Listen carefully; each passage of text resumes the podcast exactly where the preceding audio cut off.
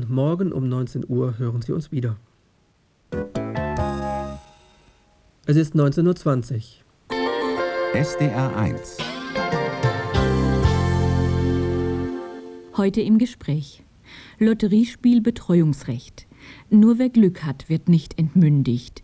So überschreibt der Vormundschaftsgerichtstag im November 1996 seine Bilanz über fünf Jahre Betreuungsgesetz.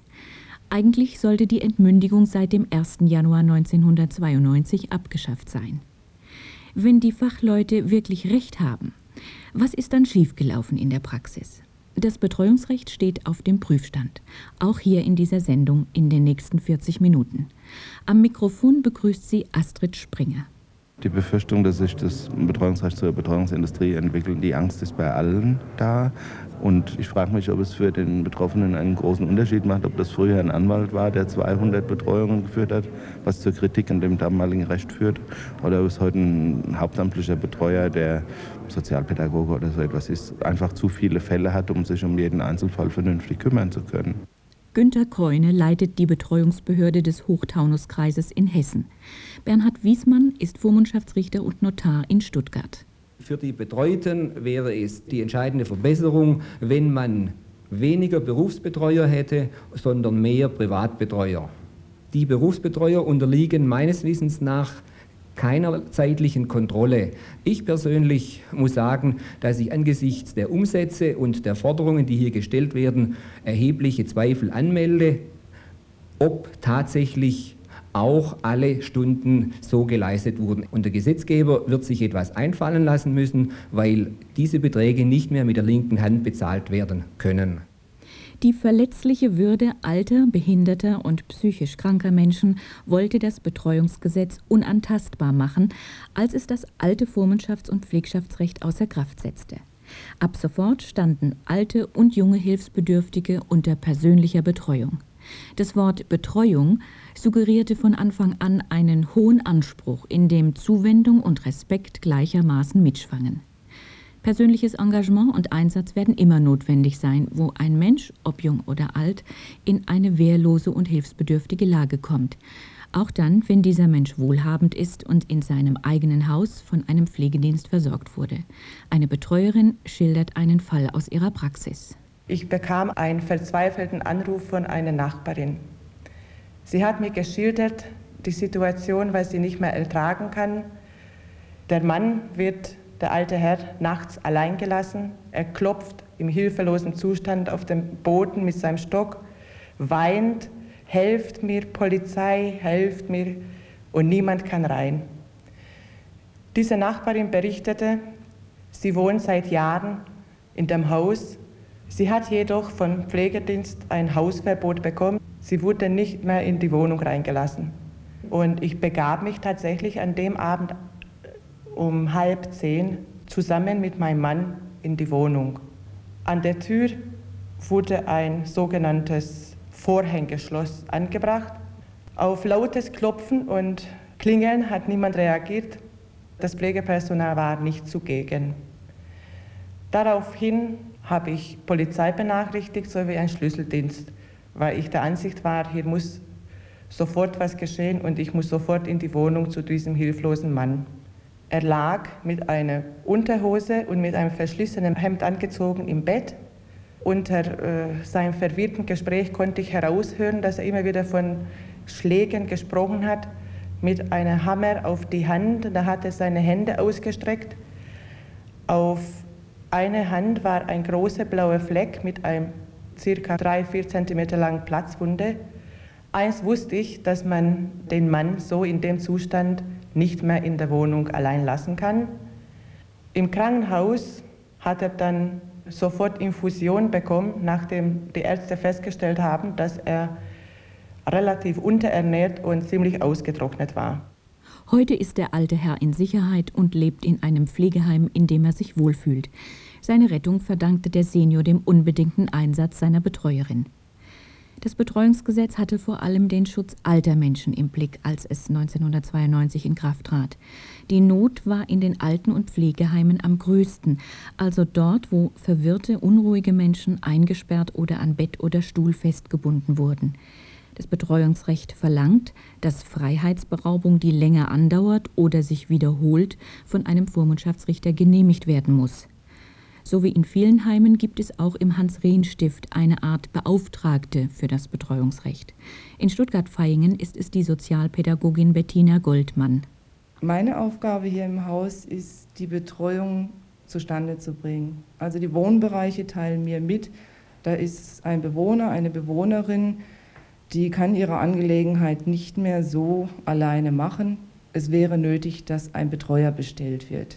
Ich gucke dann, ob Angehörige da sind, die das machen könnten. Ist niemand da, auch keine Freunde oder Verwandten oder so, dann setze ich mich mit dem Betreuungsverein in Verbindung und schreibe dann so, ein, so eine Art Antrag, wo auch drin steht, für welchen Bereich, weil ein Bettgitter benötigt wird oder auch für Vermögensfürsorge, Gesundheitsfürsorge oder für alle Bereiche.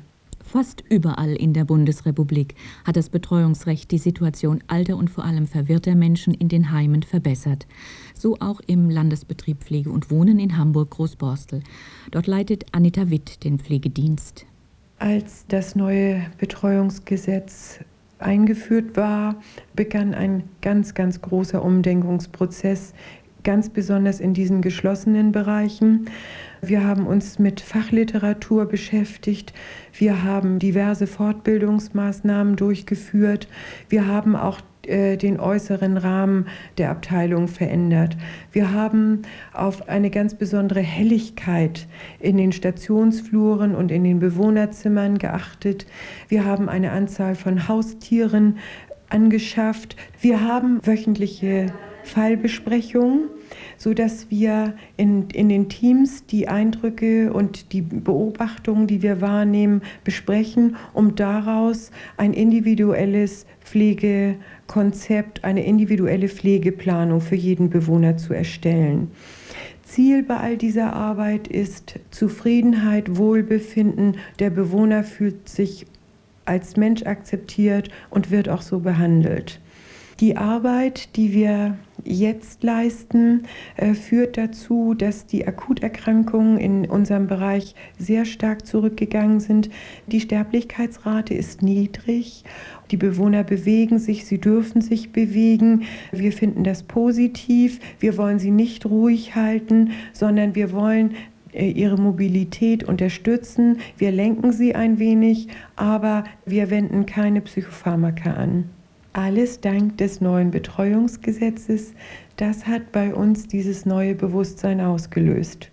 Neu ist auch, dass ärztliche Maßnahmen vom Vormundschaftsrichter genehmigt werden müssen, wenn der Betreute selbst nicht mehr in die Behandlung einwilligen kann. Die Ärzteschaft hat mit der Umsetzung noch Probleme, findet Konrad Stolz.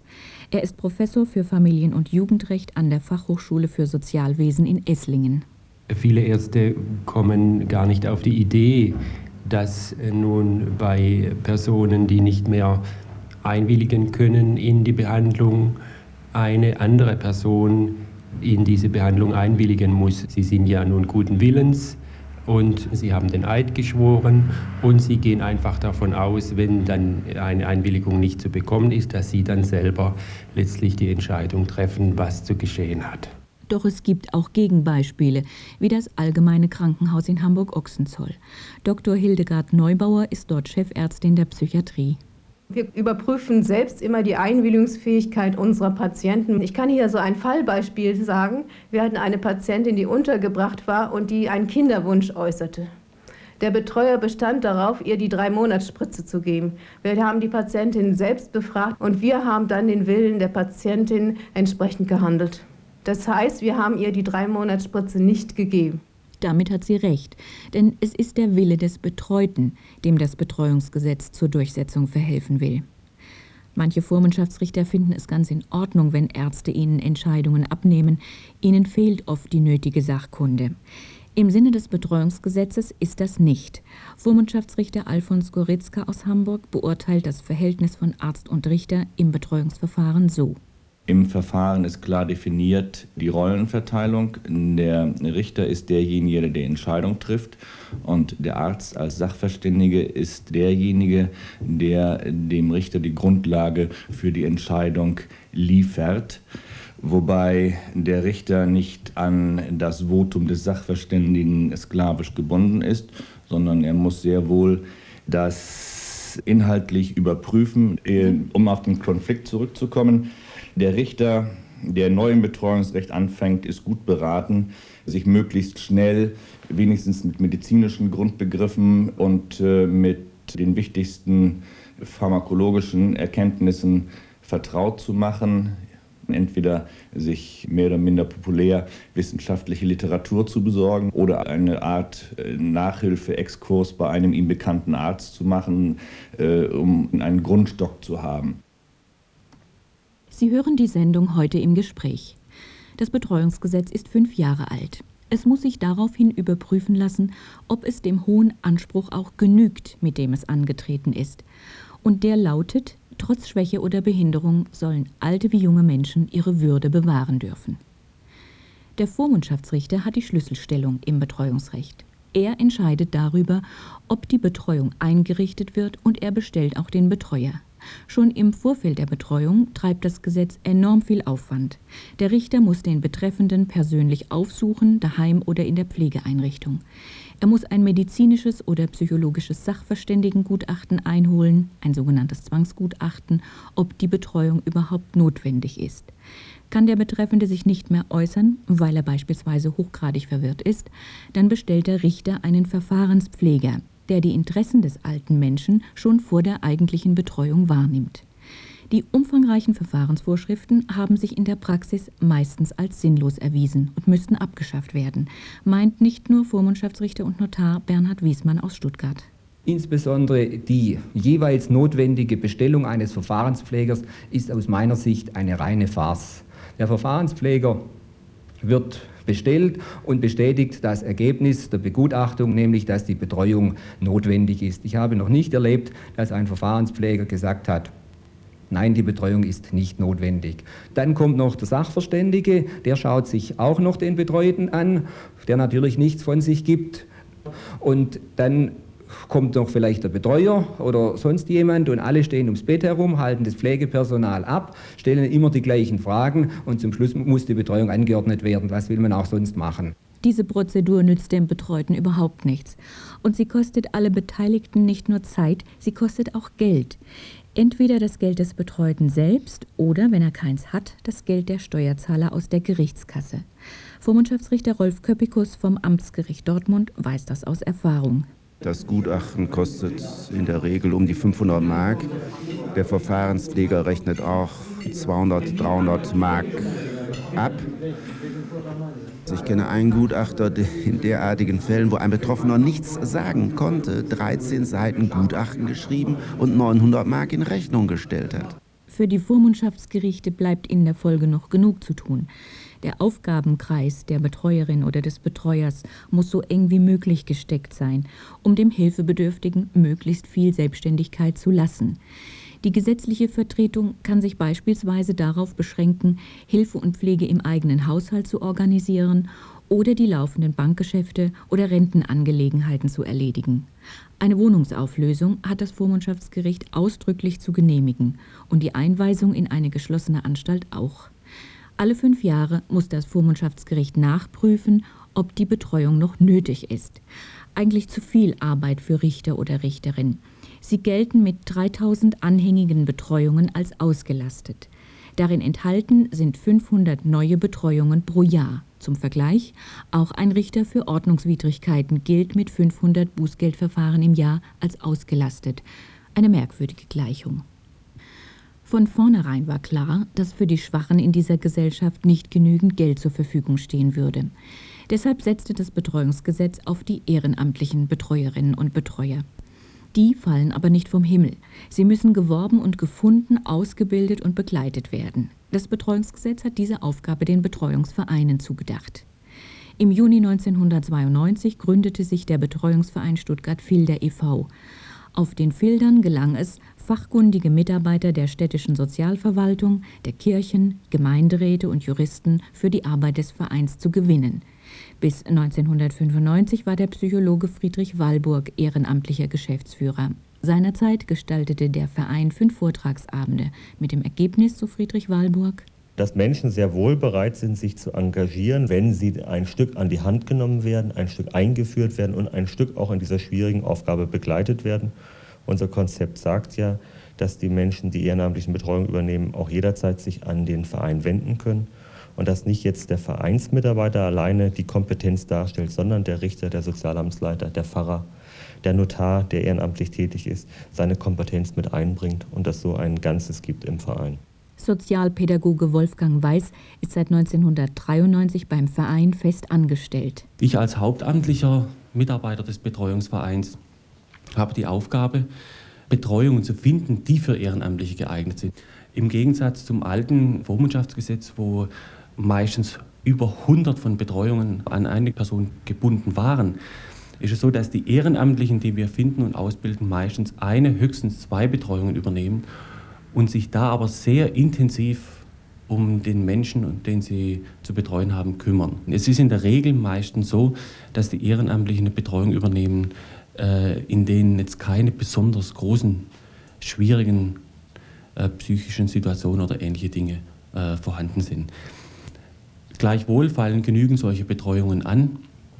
Dafür äh, fühle ich mich hauptsächlich dann selber verantwortlich, dass ich Betreuungen übernehme, die äh, ein Ehrenamtlicher von sich aus nicht übernehmen möchte, zumindest nicht als erste Betreuung.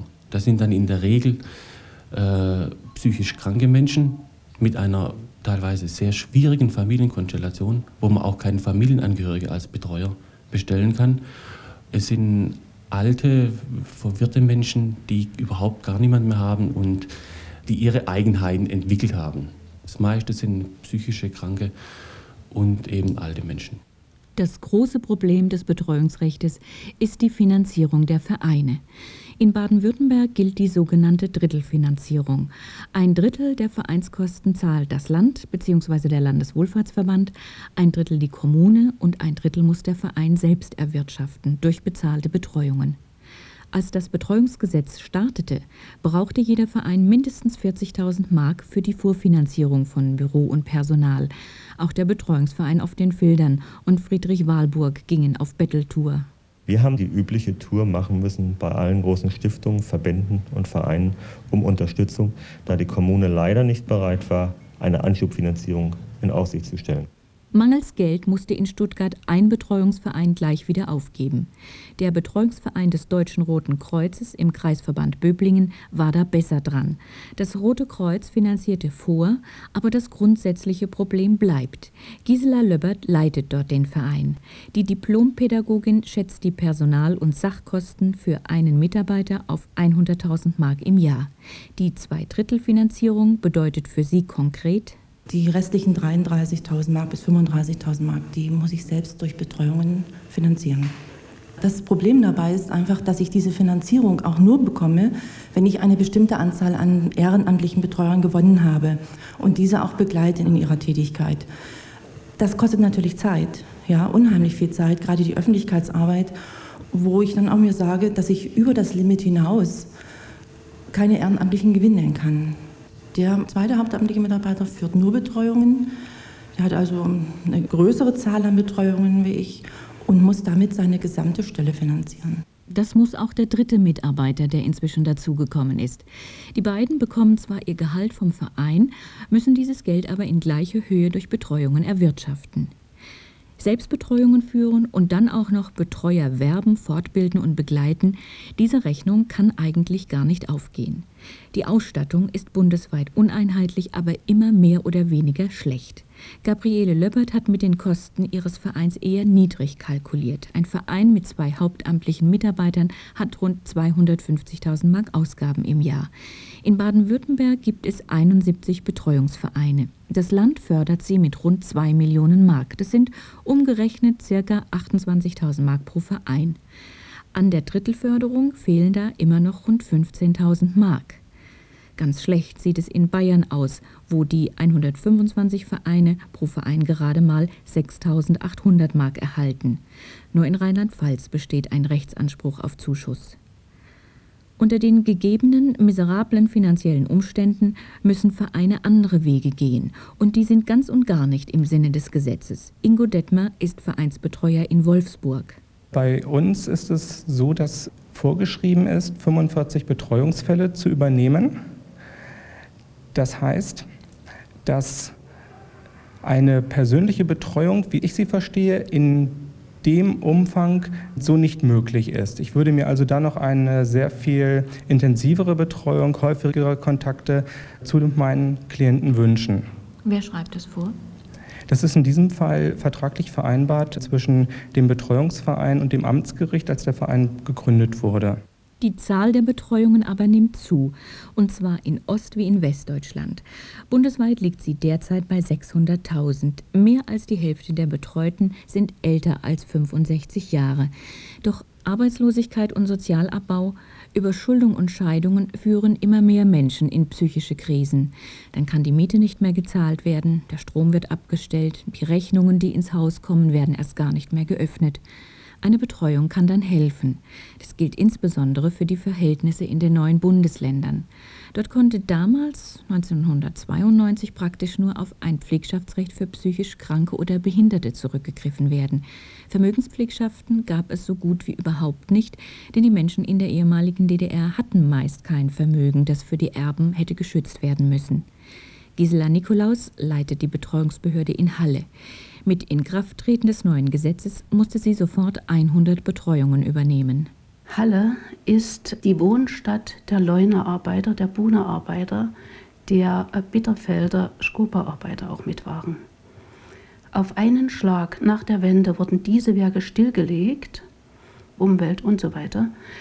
Es waren ganz alleine in Leuna auf einen Schlag 32.000 Menschen, die plötzlich keine Arbeit mehr hatten. In Halle war fast jeder Zweite arbeitslos. Und aus dem Grund war jetzt hier eine sehr große verzweifelnde Masse an Menschen, die jetzt wirklich eine Mauer vor sich sahen und nicht mehr wussten, wie weiter. Und es waren sehr viele, die depressiv wurden, die Halluzinationen bekommen, die Angstzustände bekamen, die in Richtung Schizophrenie erkrankten, weil sie keinen Ausweg mehr sahen weil sie ihr ganzes Leben lang gearbeitet haben. Wir wurden ja in der DDR so erzogen, dass die Arbeit eine Pflicht des Menschen ist. Ne? Nicht nur ein Wunsch, sondern eine Pflicht. Und plötzlich wurde er nicht mehr gefragt und wurde nicht mehr gebraucht. Das muss erstmal verstanden werden von den Menschen. Halle ist die größte Stadt von Sachsen-Anhalt. 4000 Betreuungen werden dort geführt. Und beobachtet Gisela Nikolaus auch in Halle eine steigende Tendenz von Betreuungen? Ja, das haben wir. Wir haben in der Woche ca. 20 bis 30, manchmal auch bis 50 Betreuungsfälle, die neu angeregt oder die zur äh, Überprüfung anstehen, wo wir dem Gericht dann Zuarbeit machen müssen als Behörde. Trotz des Einsatzes der Betreuungsbehörden und der Betreuungsvereine fehlen bundesweit etwa 100.000 Betreuer. Und weil die Betreuungsvereine weder Geld noch Personal haben, um genügend ehrenamtliche Betreuer zu werben, stoßen in diese Lücke die freiberuflichen Betreuerinnen und Betreuer. Im Gegensatz zu den Ehrenamtlichen kosten sie Geld, zwischen 25 und 75 Mark je Betreuungsstunde. In Baden-Württemberg gilt, wer mehr als drei Betreuungen führt, hat Anspruch auf Vergütung. Diese Vergütung ist an das Gesetz über die Entschädigung von Zeugen und Sachverständigen angebunden und war schon 1992 ein Kompromiss, denn eigentlich ist es zu wenig Geld. Der Stundensatz für einen angestellten Sozialarbeiter liegt regulär zwischen 75 und rund 100 Mark. Rechtspflegerin und Vergütungsexpertin Gisela Lanzerath vom Amtsgericht Bochum wertet die Bezahlung im Betreuungsrecht dass ich für 25 Mark keinen qualifizierten Betreuer bekomme, der auch noch besondere fachspezifische Kenntnisse hat. Das liegt eigentlich auf der Hand. Und ich war deshalb immer der Meinung und habe das auch so gehandhabt, dass ein Fachhochschulabsolvent oder ein Hochschulabsolvent, also ein Sozialarbeiter oder auch ein Rechtsanwalt, dass die also wirklich diesen Stundensatz von 75 D-Mark brauchen. Diese Stundensätze sind aber längst nicht überall gezahlt worden. Es gab keine einheitliche Rechtsprechung dazu und jedes Gericht konnte praktisch so entscheiden, wie es wollte.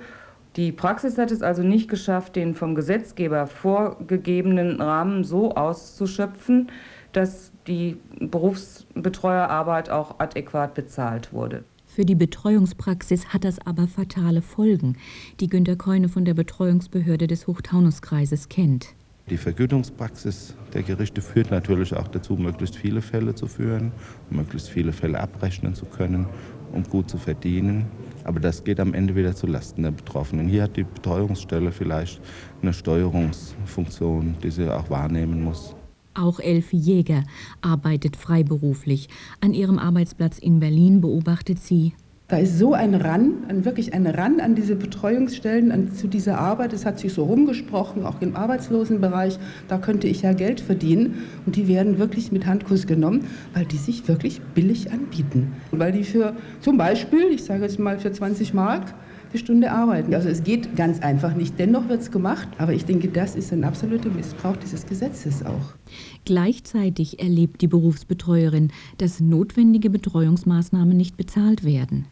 Man kann sehr viel retten, übrigens auch Geld sparen ne, durch Maßnahmen, die wir versuchen zu ergreifen, Beispiel keine Einweisung in den Heime und so weiter. Ne? Aber immer wieder, es wird nicht bezahlt und ich kriege große Schwierigkeiten. Mir wird vorgeworfen, ich würde, ich sage jetzt sogar mal ein Zitat, ich würde blinden Aktionismus betreiben, was meines Erachtens in diesem Bereich gar nicht geht. Ich kann doch als Betreuerin nur auf das, was ich vorfinde, reagieren.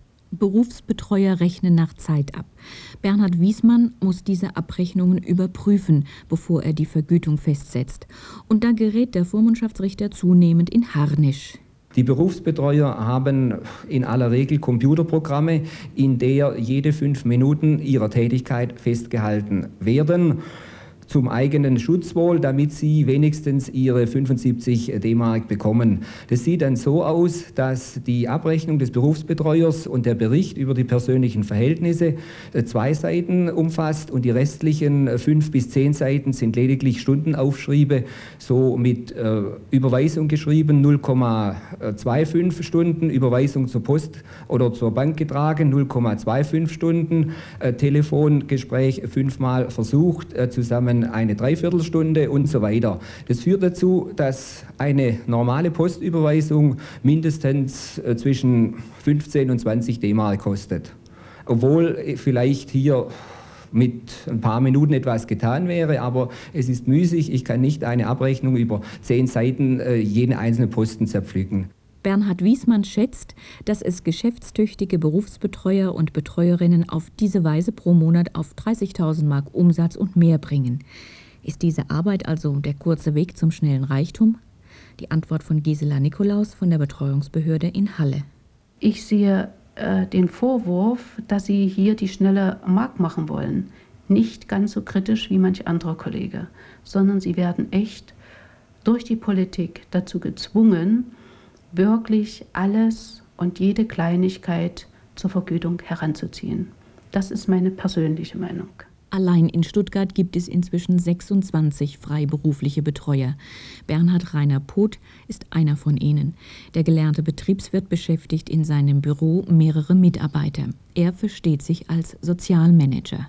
Es gibt, wenn man Betreuung strukturiert, eine ganze Menge Tätigkeiten, bei denen es nicht sinnvoll wäre, dass der qualifizierte, auch höher bezahlte Betreuer diese Tätigkeiten übernimmt, sondern es ist dann sinnvoll, dass er diese Teilbereiche an entsprechende Mitarbeiter abgibt. Ich will ein Beispiel dafür nennen. Ich persönlich gehe gerne einkaufen, aber ich gehe nicht mit einer Dame, die Sozialhilfeempfängerin ist, Kleider kaufen. Da fühle ich mich als Mann und Betreuer überfordert. Da schicke ich dann jemanden mit von meinen Mitarbeitern, eine Dame, die das von den Farben, vom Geschmack und von der Liebe zur Sache wesentlich besser kann als ich. Das ist nur ein Beispiel. Ich will ein zweites Beispiel nennen. Ich denke, wenn ein langjährig psychisch Kranker aus der Klinik rückgegliedert werden soll in eine völlig neue Wohnumgebung, dann ist es meine Sache, ihm die Wohnung zu beschaffen. Es ist meine Sache, ihn regelmäßig im Rahmen der Auflagen der Gerichte auch zu besuchen. Aber ich werde nicht mit ihm die einzelnen Lampen einkaufen oder die Gardinen aufhängen. Dafür setze ich Mitarbeiter ein und das zu einem Stundensatz, der unter den offiziellen Sätzen liegt. Und das ist in dem Bereich, in dem ich arbeite, auch bekannt, weil es in den Rechnungen eindeutig ausgewiesen ist. Diese arbeitsteilige Betreuung ist pragmatisch.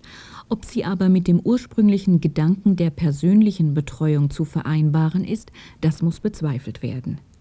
Bundesweit zeichnet sich die Tendenz ab, dass das Betreuungsrecht auf dem Weg ist zu einem boomenden Betreuungsgeschäft. Für Martha Fischer von den Grauen Panthern bleiben die Interessen der Betroffenen dabei auf der Strecke, wie zu Zeiten des alten Vormundschaftsrechtes. Ich habe sehr oft den Eindruck, dass die Betreuer wie mit dem Rasenmäher über den Menschen drüber hinweggehen. Ganz schnell die Wohnung auflösen und alles verkaufen, was zu verkaufen ist. Und Geld lässt sich besser verwalten. Es werden Etagen mit Computern eingerichtet. Der Fall ist im Computer gespeichert und so wird er auch verwaltet. Der persönliche Wille des Menschen wird oft mit Füßen getreten. Es wäre höchst unfair, die freiberuflichen Betreuer und Betreuerinnen allesamt als potenzielle Gauner und Halunken hinzustellen. Conny Gutzeit-Löhr hat sich auch eines Besseren belehren lassen.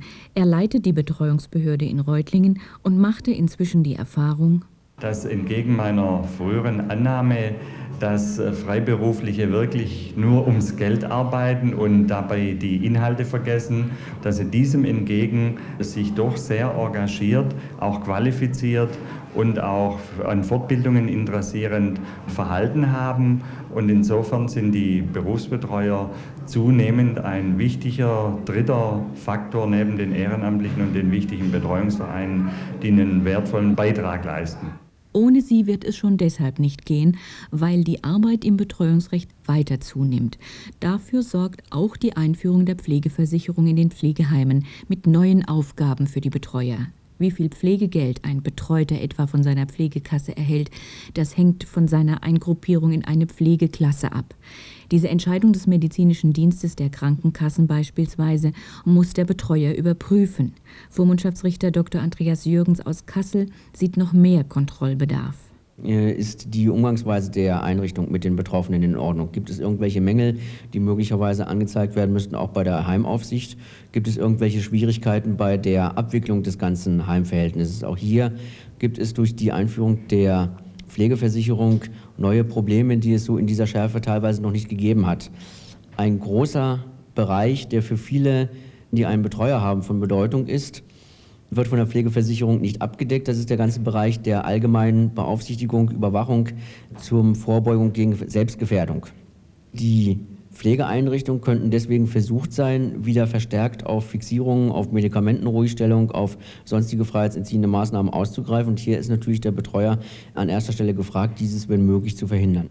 Das Betreuungsamt hat der Gesetzgeber des Betreuungsgesetzes vor allen anderen den Ehrenamtlichen zugedacht. Die sind preiswert. Sie bekommen ihren Auslagenersatz oder eine Pauschale von 375 Mark im Jahr, eventuell eine angemessene Vergütung aus dem Vermögen des Betreuten, wenn der ein Vermögen hat. Sie bringen in aller Regel noch eine weitere Voraussetzung fürs strapaziöse, aber auch bereichernde Ehrenamt mit. Sie sind hochmotiviert und idealistisch, so wie die Betreuerin Christel Tschichos. 42 Betreuungen hat sie in zehn Jahren geführt. Darunter waren verwirrte alte Menschen, genauso wie psychisch kranke, überschuldete oder geistig behinderte Männer und Frauen. Ihre erste Pflegschaft übernahm Christel Tschichos für ihren Mann. Was begeistert sie am Ehrenamt Betreuung? Ich mache es freiwillig. Es zwingt mich keiner dazu und es macht mir Spaß, weil ich keinen Druck verspüre. Ich muss nicht. Ich habe die Möglichkeit, mich auf meinen Betreuten voll einzustellen. Ich versuche, seine Lebensgeschichte zu erfahren, das Umfeld zu erkunden. Was möchte dieser Mensch? Was tut er gerne? Was tut er nicht gerne? Und versuche das mit einzuflechten in meine Betreuungsarbeit. Und das bedeutet auch, ihn mal in den Arm nehmen. Es gibt viele Möglichkeiten zu trösten und auch zu zeigen, dass man diesen Betreuten gern hat. Ich möchte ja, dass dieser Mensch leben kann, dass er in seinem Umfeld leben kann, so wie er will. Das ist mir wichtig. Und da macht es auch nichts, wenn dann die Küche nicht sauber ist oder nicht abgewaschen ist. Er lebt in dieser Wohnung Sie jedenfalls unterliegt nicht dem Zwang, ihre Existenz mit Betreuungen zu finanzieren. Sie unterliegt keinem Zeitdruck, der zu Lasten ihres Betreuten geht. Wären die Betreuungsvereine finanziell angemessen ausgestattet, könnten sie genügend engagierte Ehrenamtliche wie Christel Tschichos gewinnen und begleiten. Weil sie es aber nicht sind, haben sich, und das Gesetz erzwingt es ja, die Berufsbetreuer in Marsch gesetzt. Das scheinbar Gesparte kommt die Steuerzahler nicht doppelt, sondern zehn- und zwanzigfach teuer zu stehen. In Bayern, wo die Ausstattung der Betreuungsvereine besonders schlecht ist, stiegen die Betreuungskosten in fünf Jahren in astronomische Höhen. 1992 waren es noch 1,9 Millionen Mark, 1996 werden es geschätzte 39 Millionen sein. Und obwohl die Rechnung so simpel ist, setzt der Gesetzgeber noch eins drauf. Er hat sich etwas einfallen lassen, wie Vormundschaftsrichter Bernhard Wiesmann am Anfang der Sendung forderte. Aber leider das Falsche. Nicht die überflüssigen Verfahrensvorschriften will die Reform abschaffen, sondern die Vergütung der hauptberuflichen Betreuer will sie kürzen. Der im November vorgelegte Regierungsentwurf sieht vor, die Bezahlung der Berufsbetreuer an ihre berufliche Ausbildung anzuknüpfen, ohne Rücksicht darauf, wie schwierig die Betreuung ist. Margot von Renesse gibt eine Einschätzung der geplanten Reform. Sie ist die Berichterstatterin der SPD-Fraktion für Betreuungsrecht und Bioethik im Rechtsausschuss des Bundestages. Ich kenne den Regierungsentwurf im Einzelnen noch nicht, sondern ich kenne den Referentenentwurf und kann mich auch nur zu ihm äußern. Der Referentenentwurf löst justizielle oder will justizielle Probleme lösen, Klammer auf. Ob er sie löst, ist noch fraglich, Klammer zu. Nämlich die Differenzen in der Rechtsprechung, die regional sehr verschieden daherkommt, was die Vergütung von Betreuern und anderes angeht. Und er will gleichzeitig, der Referentenentwurf, Kosten bei den Justizressorts sparen. Beides ist nicht die Reform der Reform, die wir dringend brauchen. Das Betreuungsrecht ist angetreten mit der Zielsetzung, Menschenwürde der Betreuungsbedürftigen zu erhalten und nicht mehr wie das alte Entmündigungsrecht, Sanktion und Ordnungsrecht in den Mittelpunkt zu stellen. Es hätte dringend Begleitforschung gebraucht, um nun zu sehen, wie ist das denn ausgekommen und wo brauchen wir Reformen in diesem Sinne. Es gibt eine große Anfrage der SPD zu der Wirklichkeit des Betreuungsrechts und es ist schon merkwürdig, dass die Regierung immer noch nicht diese Fragen, die dort gestellt sind, beantworten kann, gleichwohl aber schon eine Novelle macht. Das ist, macht deutlich, dass sie mit der Stange im Nebel herumschlägt und herumvorwerkt und dass das mit den Betreuten nichts zu tun hat. Die Berufsbetreuerin ohne Ausbildung soll 35 Mark Stundenlohn erhalten, der Betreuer mit einer Lehre 45 Mark und der Fachhochschul- oder Hochschulabsolvent 60 Mark. Wird diese Absicht Gesetz, dann steht es ohne Beispiel da. Es gibt kein vergleichbares Vergütungsraster, das Menschen bei gleicher Leistung in ein und demselben Beruf unterschiedlich bezahlt, gestaffelt nach Vorbildung. So ist das Betreuungsrecht einst angetreten, um den Schwachen zu helfen, selbst hilfebedürftig geworden. Es bleibt dabei, was die graue Pantherin Martha Fischer schon vor fünf Jahren wusste. Die alten Menschen sind in dieser Gesellschaft nichts mehr wert. Auf jeden Fall haben sie nicht den Stellenwert, der ihnen gebührt. Aber um Gewinne zu erzielen und Geschäfte zu machen, sind sie allemal gut genug. In der Sendung heute im Gespräch hörten Sie eine Bilanz über fünf Jahre Betreuungsrecht. Am Mikrofon verabschiedet sich Astrid Springer. Die Redaktion der Sendung hatte Rose Schneider.